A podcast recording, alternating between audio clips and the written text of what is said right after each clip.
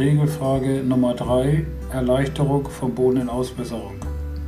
Vor dem Grün auf einem Paar 3 befindet sich ein Knick, der durch blaue Pfähle eingekreist ist.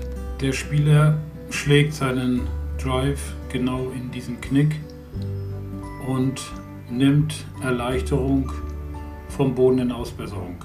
Der Ball liegt ziemlich dicht an der Grenze des Bodens in Ausbesserung zum Grün hin. Deswegen nimmt der Spieler dort Erleichterung, spielt den Ball aufs Grün und locht zum Paar ein.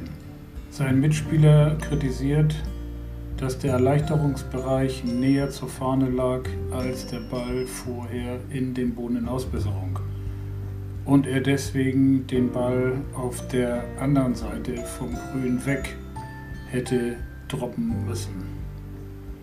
Der Spieler notiert aber das Paar auf der Scorekarte und schlägt am nächsten Loch ab. Der Fall wird am Ende der Runde mit der Spielleitung besprochen. Frage, wie muss die Spielleitung entscheiden?